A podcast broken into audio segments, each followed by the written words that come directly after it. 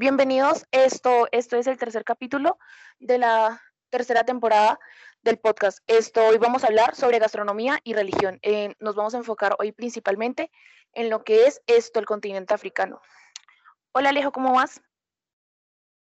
¿Qué más, Nicky? ¿Cómo vas? ¿Qué más de nuevo? ¿Qué más, Daniel? ¿Cómo vas? ¿Y tú?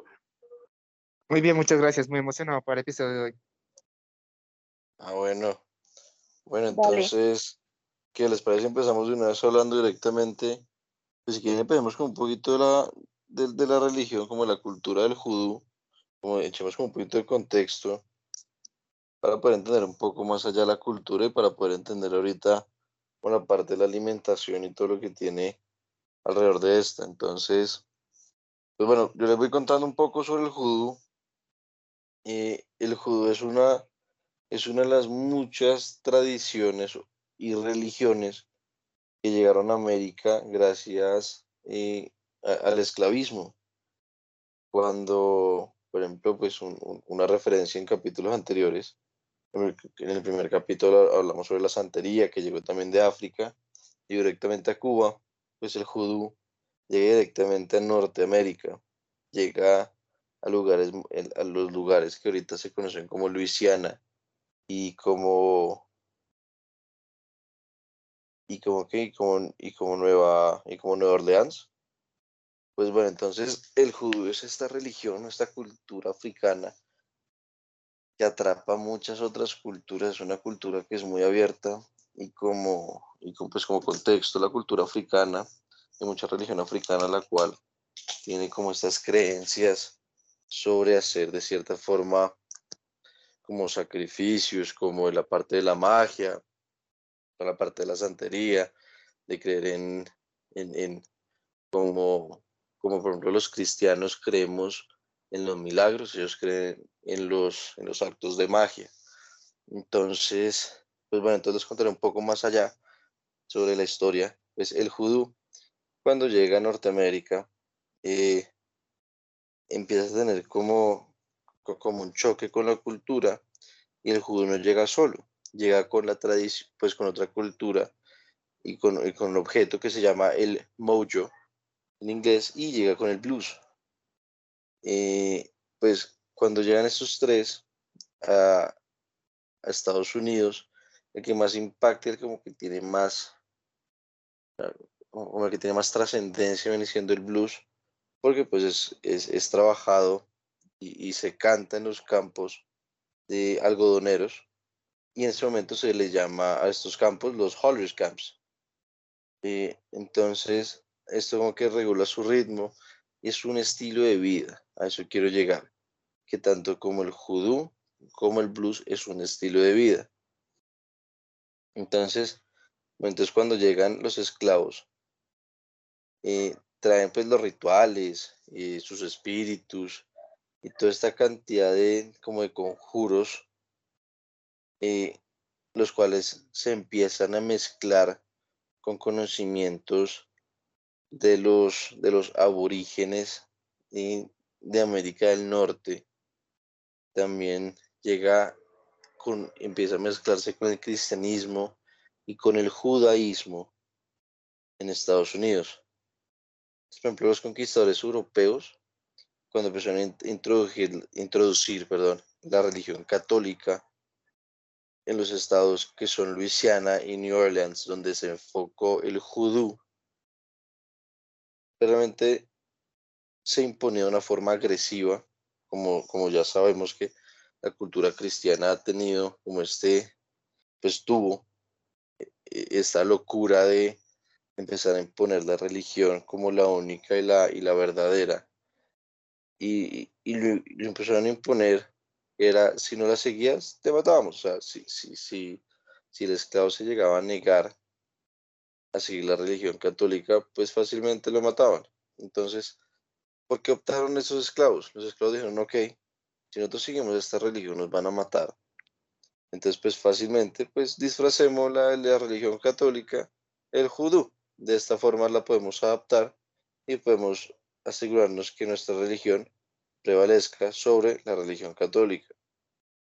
Entonces empezaron a hacer como esta mezcla del judú con el catolicismo y, y, y salió una religión de cierta forma como nueva, pero también es la misma del judú, solo que algunos nombres y algunas tradiciones son las mismas que, la católica.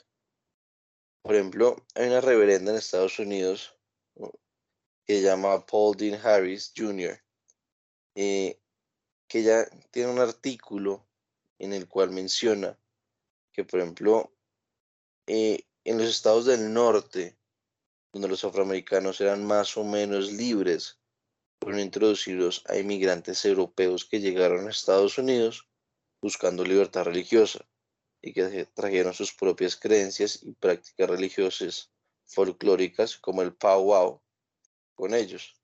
Fue a través del contacto con estos inmigrantes y más tarde, a través de sus escritos, que el judío absorbió elementos europeos y de la magia cabalística judía y brujería.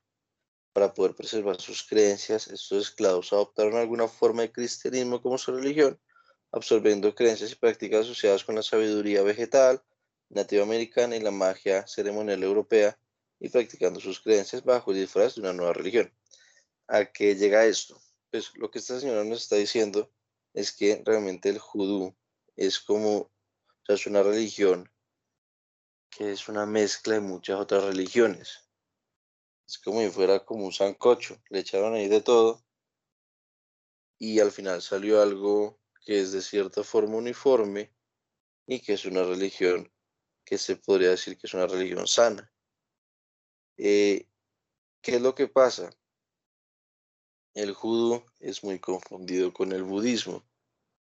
El vudú eh, es una eh, es otro cuento completamente diferente. Pero entonces, para que podamos entender un poco la diferencia entre el judú y el vudú, pues la diferencia entre el judú y el vudú, el judú no es una religión, o sea, el judú es una religión, el vudú no lo es. Pero sí es una religión que, que llegó a Estados Unidos y llegó con todos los negros a, América del Norte y, empezó a transformarse gracias a, la obligación que le dan los cristianos y empezó a transformarse también con cómo llegaban las personas y el, judís, el, el judú, la gente que practicaba esa religión, las aceptaba, aceptaba sus religiones, su forma de pensar y hacía que la religión de, empezara a modificarse a través de los años con la llegada de diferentes tradiciones, culturas y todo eso por el estilo. Entonces, si quieres... bueno, entonces, bueno, como para eh, ya devolviéndonos un poco, ya no tanto como hacia tipos de eh, religiones y creencias que se dieron cuando ya, se ya comenzó la parte esclavista, eh, que fue muy conocida en África, podemos devolvernos un poco más al continente africano a través de lo que sería el chamanismo africano. Desde el chamanismo africano primero tenemos que entender bien qué es el chamanismo porque puede llegarse a entender de diferentes formas. Depende de dónde estamos o depende de nuestro contexto o también porque a veces puede llegarse inclusive a darse eh, una connotación peyorativa.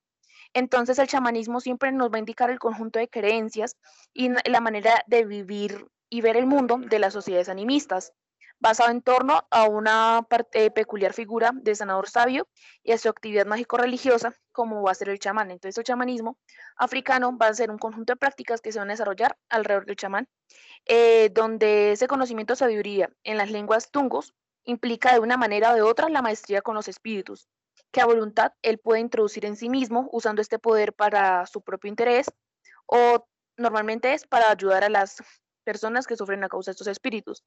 Eh, en relación con el mundo actual, se considera lo chamánico como algo que pertenece a zonas geográficas y a grupos alejados, marginales o fronterizos. Es algo realmente de forma conceptual un poco difuso. Eh, bueno, también tenemos que estas figuras esto se van a desarrollar de forma similar en muchas culturas que la van a practicar, sobre todo en la parte de África, diferentes tribus que van a aplicar eh, el chamanismo africano a pesar de nunca tener, haber tenido contacto antes van a aplicar esta figura del chamán de forma muy similar. dentro del chamán, eh, dentro del chamanismo vamos a poder resaltar que uno de los países que nos va, que tiene, en donde esta figura tiene gran importancia, va a ser Costa de Marfil. Eh, bueno, también el chamán en algunos, en algunos países nos va a significar una figura de poder, debido a que él no es solamente que tenga poder, sino que él puede dar poder, él puede dar respetabilidad y puede también dar dinero. Entonces va a ser una figura que jerárquicamente va a estar en la punta y también que se va eh, si lo vamos a comparar con una figura mucho más actual y sedentaria, bueno, de las sociedades actuales, como un sacerdote, vamos a poder decir que el chamán va a pertenecer más a ámbitos nómadas que a ámbitos sedentarios. Sin embargo, pues obviamente hay muchas eh, civilizaciones eh, y, lugares en África que pues ya, se, ya son medianamente sedentarios y que aún tienen esa figura del chamán. bueno, sobre todo también vamos a hablar de que el chamán cura a los miembros de su comunidad. Eh, y va a intervenir en fenómenos meteorológicos, en adquisición de comida eh, y también en desenlace de conflictos. Esto, todo, todos esos poderes que se le van a otorgar al chamán, los vamos a poder eh, lograr mediante su capacidad para viajar a un estado de trance al mundo de los espíritus, donde va a poder utilizar sus poderes. Esta es una de las principales características que va, que va a distinguir al chamán con otras formas de curanderos. Eh, bueno, lo que les mencionaba también de que pues en Costa de Marfil esta figura eh, va a ser importante, pero en este país se les va a llamar de una forma distinta, aunque va a ser la misma, el mismo concepto, se les va a llamar feticheurs. Ellos van a ser fetiches que son objetos inanimados, pueden componer partes de animales muertos en sacrificios, eh, a las que se les va a atribuir un, mágico, un poder mágico y especial y también está quien nos va, ellos nos van a dar un concepto mucho más claro de qué significa ser un chamán, en el sentido de que no es que tú seas un elegido, de que tú naciste y tú naciste para chamán. Sí, uno nace con ciertas características que van a facilitar esto, pero también es un, eh, para poder llegar a ser chamán o feticheur, tiene que tenerse un cierto grado de sensibilidad hacia lo divino. Sin este grado de sensibilidad no vamos a poderlo lograr. Y pues eso como en la parte de ¿De qué? De un poco como englobando lo que va a poder ser el chamanismo, ¿sabes? ahora sería que, por favor, sí, ahora sería que... Uy, perdóname. No, pues ahora sería también en base a lo que ya Alejo nos contó sobre la parte de el judo, eh, que Dani nos pudiera eh, colaborar un poco, sobre todo con la parte ya alimentaria, pues desligándolo solo desde un contexto histórico y llevándolo más hacia el ámbito que nos interesa, que es esto de la alimentación, ¿cómo se puede ver esto? Gracias, Nicole. Bueno, eh, contextualizando un poco acerca de las prácticas gastronómicas que tiene el judú, eh, digamos un poco recapitulando, debemos recordar que el judú es una especie de migración de unas prácticas ritual o mágicas, como ellos lo llaman, desde el vudú africano hasta lo que es el sur de Estados Unidos. El se centra en Luisiana, que queda al sur de Estados Unidos. Este proceso migratorio de africanos al continente americano eh, se dio por un mercado esclavista en los tiempos coloniales. En Estados Unidos se dio específicamente gracias a la corona británica y sus colonias. Em, digamos que eh, la mayor presencia de este mercado esclavista se dio al sureste del país, em, donde se encontraban los estados esclavistas, que se les llamó después. Em, digamos que en el mercado esclavista no solo migraron personas, sino que junto a ellas migraron también ideas, técnicas, creencias y digamos algunos ingredientes, como em, la historia que casi siempre se cuenta, que es como, como el frijol llegó, como el frijol cabeza negra llegó a América, que esto se dio debido a que las mujeres africanas en su cabello llevaban pues el frijol negro para poderlo eh, cultivar. También tenemos que, a pesar de que el judú, bueno, el judú no tiene prácticas específicas alimentarias, como lo pueden tener otras religiones, como por ejemplo puede ser la religión católica, en la que consideran el cerdo un animal impuro durante ciertos tiempos. Digamos que el judú no tiene esta relación tan cercana a la gastronomía, pero sí podemos hablar de que una, una mezcla de técnicas y ideas en términos gastronómicos que surgieron del encuentro de la población africana con el continente americano, gracias a todo esto del tema del mercado esclavista. Em, la mayor concentración de esta mezcla de ideas coincide con los mayores estados esclavistas, que Luisiana era un gran estado esclavista. Eh, específicamente ciudades como Nueva Orleans. Digamos que cabe aclarar que la institución de la esclavitud en los Estados Unidos continuó después de la independencia. Eh, se dio en tiempos coloniales y postcoloniales. Eh, se dio durante los siglos XVII, el siglo XVIII, el siglo XIX. Fueron casi tres siglos de esclavitud, por lo que fueron tres siglos de intercambio y construcción cultural. tenemos que, debemos tener en cuenta que la independencia de Estados Unidos en 1865, eh, perdón, eh, que la abolición de la esclavitud se dio en 1865. Em, bueno, el mayor aporte africano a la cultura estadounidense y que se dio gracias a esta mezcla entre esclavos y el continente americano, se conserva hasta el día de hoy y esta nace bajo el concepto de soul, en español alma, eh, esta estuvo en construcción desde la llegada de los esclavos africanos a Norteamérica y se termina constituyendo específicamente y reconociendo en la década de los 60 y 70. Eh, esto se dio desde un ámbito musical principalmente, pero también se expande a otras áreas como es la gastronomía. Eh, usualmente el término soul es utilizado para hacer referencia a la cultura afroamericana. se refiere a que las cosas que ellos hacen las hacen con alma, con pasión, digamos que tiene como ese cierto amor hacia las cosas que ellos hacen. Y esto se ve muy reflejado en la música, en sus platos y en otras manifestaciones culturales. Ya acercándonos un poco a lo que es la comida, los orígenes del soul food o la comida del alma y para el alma, como la llamaban también en español, eh, como ya conocemos, se remontan a África, sus orígenes son africanos, por lo que es un movimiento que migra y se transforma. Eh, digamos, los ingredientes principales son el frijol cabecita negra, por lo que ya les conté, el arroz, que viaja de la misma manera, la carne la caña de azúcar, entre otros. Eh, digamos que estos predominan en la mayoría de preparaciones debido a que eran materias primas que ellos ya conocían, ya sea porque fueran autóctonas del continente y estas materias primas ya las manejaran previo a la colonización, o porque fueron introducidas por los mismos colonos en el primer contacto de Europa con África. Em, posteriormente ya se da un comercio triangular, que lo llamamos así, de ingredientes e insumos. Este comercio triangular se da entre Europa, África y América. Es un triángulo entre ellos donde eh, todas las materias primas y las técnicas se van mezclando entre sí digamos que un ejemplo claro es que el continente africano llega a adaptar alimentos como la yuca del maíz, que es del continente americano, gracias a este triángulo de comercio. Eh, este tipo de comida giró en torno eh, a que los colonos consideraban de baja calidad o de bajo estatus o eran sobras. Este tipo de comida, el soul food, inició siendo sobras o cosas que los colonos no querían comer. La base del soul food era conocida por las tres M's en inglés, que es meat, que se refiere a carne, que casi siempre era de cerdo. Debemos recordar que en esta época el cerdo era un animal impuro para los colonos. También tenemos la M de mil, que significa como harina, que usualmente era de maíz, y la, y la otra M, molasses, que significa melaza, caña de azúcar, como pues ya sabemos, principalmente gran parte de la colonización y la economía se dio gracias, se dio gracias a la plantación de caña de azúcar y el trabajo con esta. Los ingredientes y técnicas de cocción de los esclavos tuvieron dos adaptaciones que usualmente no tenemos en cuenta. Siempre decimos como que se mezcló, pero no tenemos en cuenta que hubo dos ramas. La primera es una adaptación en casas coloniales, donde las esclavas cocinaban para colonos con implementos más avanzados. También debían adaptarse a los paladares europeos. Pero por el otro lado se dio una adaptación de la cocina africana con los ingredientes más similares para los paladares de los esclavos. El ejemplo más claro de esto es el pan blanco. En casas coloniales se transforma en pan de maíz y se cocina en horno pero en cambio en la cocina de las cabañas de las plantaciones eh, nos cuenta más cómo se adaptaban estas técnicas, o sea, el mismo pan de maíz, pero en vez de cocerse en un horno, porque no se tenía, digamos, eh, el suficiente estatus para tenerlo, se preparaba en sartén o se aprovechaban otros productos autóctonos. Eh, alimentos tales como nabos de Marruecos y repollo de España juegan un papel súper importante en la historia de la gastronomía afroamericana en Estados Unidos. las verduras que disponían los esclavos eran nabos, remolachas, dientes de león, pero gracias a la evolución que hubo, eh, digamos, dentro de esta mesa cultural, los esclavos pronto empezaron a cocinar nuevos tipos de verdura, como la berza, la col verde, el mastuerzo, la mostaza y el ombú. También desarrollaron recetas que usaban manteca de cerdo, harina de maíz, despojos. Eh, como ya lo mencioné antes, los despojos pues eran lo que ellos comúnmente podían utilizar debido a que eran cosas que los colonos no se querían comer. Eh, cortes de carne desechados, como manitas de cerdo, rabo de buey, eh, también tenemos la oreja de cerdo, las tripas, la piel, todo, todo el soul food se basó muchísimo en todo esto que los colonos no querían eh, consumir.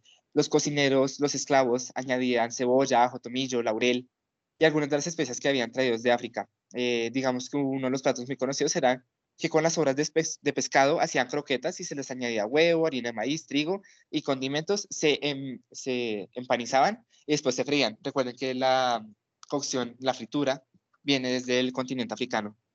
Digamos que ya con todo este viaje que hicimos a través del judú, eh, tenemos una relación muy cercana a lo que es, pues no sé, si no sé si se lo están imaginando, pero a una película de Disney que se llama La Princesa del Sapo.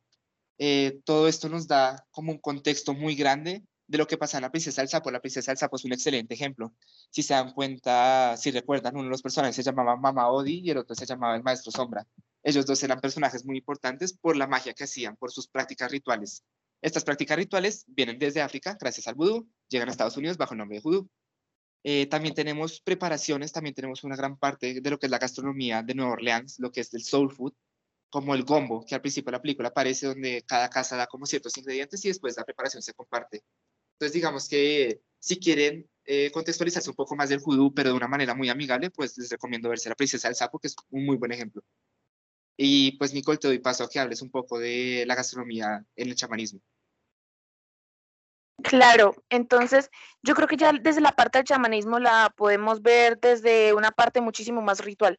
No vamos a verla de una forma tan práctica como tan casera, tan diaria, porque la comida en el chamanismo no se va a ver de la misma forma, por lo menos vamos a tener que, de las funciones que están en el chamán, ¿cuál es? Pues restaurar la salud, limpiar, purificar, reparar, también está como dar sentido a todo lo que nos, le puede estar ocurriendo como al entorno, eh, como explicándolo y dándole una, una causa-consecuencia, así como también mejora las relaciones del, del, individuo con su grupo de entorno. Pero entonces, bueno, aquí podemos decir, bueno, ¿en dónde cabe la comida? La comida cabe en que muchas veces dentro de estas prácticas que se realizaban para sanar o para purificar, eh, purificar también llegaba con ciertas dietas que los chamanes iban a entregar a las personas diciéndoles pueden comer esto, no pueden comer esto, o sea, con, con prohibiciones y con restricciones, así como con recomendaciones de consumo más esto, porque es una forma en que también está, eh, el chamanismo va a llevarse a cabo. Sin embargo, podemos también encontrar que el celo con el que normalmente se van a tratar este tipo de recetas es demasiado alto. ¿Por qué? Porque también son cosas que van a ser muy particulares. No va a ser como en el ir uno al médico y decir, no, pues me duele la cabeza una acetaminofén, sino que va a ser cada persona va a tener un contexto distinto, su problema va a ser distinto, por lo que llegar a decir que los alimentos especiales eran estos y estos que se le decían en las dietas, no va a suceder. Eh, sin embargo, podemos resaltar que para la parte de la simbología, o sea, como la simbología en los alimentos desde el punto de vista del chamanismo africano, podemos encontrarlo desde los fármacos. Fármacos va a ser una palabra eh, que nos va a referir a un psicoactivo que permitirá a los chamanes entrar en este trance que estamos hablando, que es su característico y que va a ser el que les va a poder permitir eh, llevar a cabo todos estos poderes que tienen eh, en especial. aparte que estos fármacos van a llevar van a ir acompañados no solamente con su consumo, sino con encantamientos alrededor de estos. Dentro de África podemos encontrar dos en especial, que va a ser la cola y el cat. Eh, también vamos a encontrar el uso del cañamo, que este va a ser con fines medicinales, pero también va a ser muy habitual encontrarlo eh, más como una droga eh, en contextos profanos. Entonces, en un contexto completamente social, consumirla como un psicoactivo, entonces podría, podría encontrarse pues en cualquiera de las dos formas. También vamos a hallar el mayón en el norte de África, que se iba eh, como a complementar con lo que son belladonas, y, eh, belladonas y a veces inclusive con opio, eh, bajo unos fines muy similares a lo que estamos hablando del cáñamo. bueno, también tenemos que tener en cuenta de que para el chamanismo africano no vamos a poder encontrar cosas muy específicas porque son prácticas que debido a su tradición oral, que debido a, lugares donde, a los lugares donde se llevaba a cabo, no vamos a poder identificar, pues como le decía eh, Daniel, de, no, pues utilizaban frijoles, utilizaban arroz, utilizaban caña de azúcar, sino que va a ser un tipo de práctica alimentaria muy distinta, donde claro, van a tener aspectos muy característicos, pero esos aspectos característicos del chamanismo los vamos normalmente a poder encontrar en, eh, en desde la parte de los trances que van a poder permitir a los chamanes eh, pues lograr su sus qué pues lograr su cometido poder llegar poder eh, sanar y poder curar a las personas. Entonces bueno yo creo que como que de esta parte de alimentaria pudimos como dar un, una muy buena explicación un, creo que el contexto estuvo bien aunque también creo que hubo una parte Alejo si me corriges hay algo como que siento que me quedó faltando en la parte del judú. ¿Podrías, porfa, complementarnos? No, pues, eh, Nicky, eso, pues ya, ya, ya Dani habló de ese pedazo, como en la parte, como en la parte como los embrujos. Em, como tal, el, y, sobre la música, me gustaría como conectar esos dos puntos. Eh, porque, por ejemplo, el blues cuando empezó, eh, las personas que sepan de blues y tengan como ese conocimiento bien empapado, hay una señora que se llamó Anna Cole, que se llama, que sacó una canción muy famosa, muy famosa dentro de como esta cultura, que se llama Got My Mojo Working. Eh, esta canción habla sobre el mojo, que es como una bolsita en la cual por dentro tienen conjuros, tienen piedras, tienen huesos, tienen tierra, una cantidad de, de, elementos y se utiliza para poder cambiar la forma en la cual una persona ve a la otra, como si fuera un tipo como de amarre, de cierta forma. Entonces, como e, es el, es el embrujo más famoso que tiene hasta el momento el judú. Será como, la, como, para poder unir los pedacitos ahí, pero yo creo, yo creo que ya el resto Dani como que lo completó. Lo, lo completó. Eh, no sé, Niki, si quieres hablar algo más.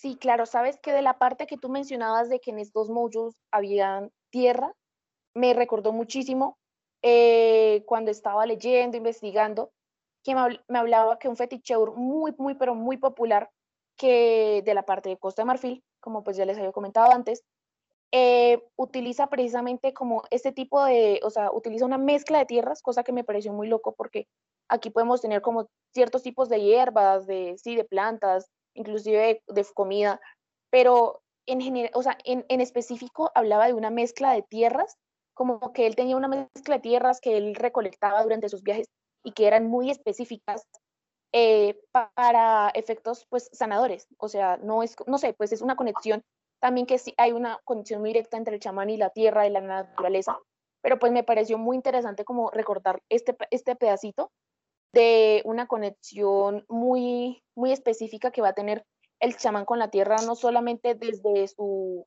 forma de ver el mundo, sino también desde la curación que va a hacer utilizándola. Eh, y pues no sé, creo que eso era como el, el, dato que me pareció a mí muy extraño y muy curioso. Y, mira, sabes que no solo es como la parte del chamanismo, sino las culturas que son como más antiguas, de cierta forma vienen todas conectadas a la madre tierra. Por ejemplo, el Dr. Raven hace unos años escribió un libro que se llamó El hombre conjuro.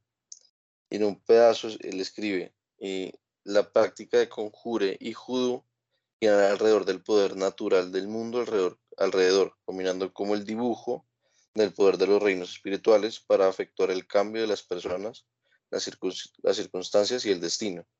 Estas prácticas se observan en el uso de productos mágicos como inciensos, polvos, aceites, tés, tierras y otras mezclas de este tipo, combinadas con acciones rituales como baños, magia de velas, creación de objetos talismánicos, trabajos de altar, entre otros, lo que resulta como un conjuro elegante y sencillo de prácticas que, es inmensamente potente al combinar el poder del espíritu con el poder de la naturaleza, de la naturaleza de la naturaleza, eh, el médico conjuro es capaz de mover montañas. Entonces, como que lo que tú dices es muy, o sea, es impresionante ver cómo dos culturas que tienen de cierta forma un mismo origen, pero que una ha tenido unos cambios tan grandes, siempre mantienen lo más base, que es la conexión hacia la tierra, como hacia la Pachamama, conocemos nosotros. Entonces, como muy bonito saber esos, esos puntos. Claro, sobre todo por todas las migraciones, por todo lo que tuvo que sufrir la cultura africana en América con tantos viajes, tantos periodos de la historia.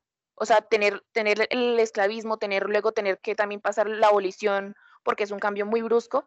Y no sé, o sea, yo siento que en este punto es muy bonito también ver cómo las raíces de alguna forma casi imperceptible, porque, o sea, es muy difícil uno ir a ver desde, desde un primer instante esta conexión, eh, va a poder perpetuarse sobre todo con el amor con que eh, trajeron los africanos su cultura acá. Obviamente no vinieron por gusto, no vinieron por razones muy lindas, pero aún así ellos siempre intentaron mantener su cultura y creo que esa cultura es muy importante, eh, no solo pues desde, la parte que vimos, sino en general, como todo el aporte que nos dieron a América y a todo lugar donde llegaron, que siempre dieron como una huella muy específica. Y pues verlo desde la parte religiosa y ver que desde la parte religiosa...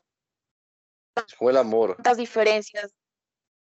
Claro. Eh, eh, pero es como el amor que le tienen a la religión. Por ejemplo, lo que contaba Daniel y lo que tú también contabas. Por ejemplo, más, que todo Daniel, que es como que, que llega el judú, pues de cierta forma el chamanismo africano, como que no ha tenido como ese impacto tan grande. Pero, por ejemplo, la gente que llegaba a América, de cierta forma tenía que perder sus tradiciones alimentarias, porque llegaban a un continente nuevo donde no los dejaban traer ningún tipo de alimento y pues lo que él contaba, por ejemplo, el frijol negro que llegó en el pelo de, de, las señoras afroamericanas. Entonces es impresionante ver cómo las personas, o sea, que le tienen tanto amor a su religión, se aguantan el esclavismo, se aguantan llegar a lugares nuevos, llegar a lugares donde no tienen sus alimentos, donde no tienen los animales que utilizaban para sus rituales, donde es un lugar completamente desértico para la religión y empezar a levantarla casi desde cero buscar qué es lo más parecido para poder continuar con sus tradiciones y no perder su, como, como su identidad como persona, como su identidad religiosa, es algo impactante. Sí, claro. O sea, no sé, pues creo que toda esta parte nos da también mucho a reflexionar y sobre también esta reflexión, eh, pues Dani, no sé qué nos quieras aportar en específico. Bueno, pues ya a manera de concluir, digamos, todo esto, a veces tendemos a pensar que no conocemos casi nada de la cultura africana y es verdad porque, digamos, no hay muchos textos o no hay mucha información acerca de la cultura africana, de lo que es la cultura original. Digamos que para nosotros es muy difícil encontrar o saber por cultura general tal vez qué es lo que pasó con África y cuál es su cultura original. Pero es algo muy bonito de reconocer que eh, la cultura africana, digamos, que está dentro de muchos de nuestras prácticas culturales diarias, cotidianas. Eh, digamos que en este proceso migratorio, a pesar de que fue forzado, como ya le hemos mencionado, fue un proceso en el que se empezaron a mezclar muchas culturas y dieron como resultado lo que nosotros podemos alcanzar a visualizar hoy. Eh, la cultura africana, aunque mucha gente no lo piensa o no lo quiera reconocer así, la cultura africana está dentro de toda América y llegó hasta Europa, porque aunque los europeos o los colonos en su momento no quisieron reconocer esta adaptación que sufrieron gracias a llegar a alcanzar culturas como la americana o la africana, eh, se dieron bastantes cambios. Eh, también es importante reconocer que la cultura africana juega un papel muy importante, no solo en prácticas rituales, y no solo también en, en, cultura como la música, sino que también en prácticas gastronómicas es súper importante reconocer todo el aporte que tiene la cultura africana, digamos que desde el inicio, y, la cultura africana fue la madre de todas, básicamente. Eh, pues creo que eso sería como la mayor conclusión que sacamos de este podcast. Eh, aprovechando que hablamos de la cultura africana, pues eh, es súper relevante decir esto y el aporte que tuvo en muchas de las culturas y la influencia que tuvo. no falta recordarles que si quieren investigar más acerca del tema, encontramos mucha bibliografía y pues les recuerdo nuevamente que películas tan básicas como los Disney han reconocido como, eh, a pesar de que sea un poco un aporte no tan eh, directo, Disney ha logrado y otras empresas han logrado hablar acerca de la cultura africana eh, de una manera diferente y de una manera muy importante. Digamos que nosotros, gracias al pensamiento que tenemos muy europeo, a veces pensamos que todos estos rituales de los chamanes o rituales africanos o rituales que son ajenos a nuestra visión normal del mundo. A veces los consideramos malos, pero hay que también saber reconocer que es cultura, eh, desde un punto muy neutral, es cultura y es súper importante. Entonces, pues muchísimas gracias por escucharnos. No sé si quieran Nicole o Alejandro decir algo. No, pues eh, lo resumiste súper perfecto. Pues yo creo que también lo que tú dices, o sea, la conclusión no, no pudo quedar como mejor. O sea, es una conclusión más de reflexión más que realmente o desde un punto de vista demasiado académico, desde un punto de vista personal, eh, poder entender todo lo que hablábamos. Eh, y pues Alejo, eh, yo creo que ya, ya como tal, podemos decir que, o sea, la dimos y que realmente este tema la, lo pudimos exponer de una forma que ni siquiera sabíamos, la habíamos planteado también al principio, pero que escuchándonos entre nosotros, entre lo que investigamos, pudo mejorarse, ¿sabes? Total, y, y pues me gustaría, pues como siempre le digo al final de los capítulos, pues nada, eh, sigan escuchándonos lo que dice Daniel, si quieren investigar más, bien puedan, les damos como una, una puerta abierta con una cultura nueva para que entiendan un poco más allá. No, lo- no todo lo que no es cristiano es malo, no todo lo que tiene rituales es malo. Pues eso ya va mucho más allá de cada persona y como siempre lo digo, pues nada muchachos, no coman cuento.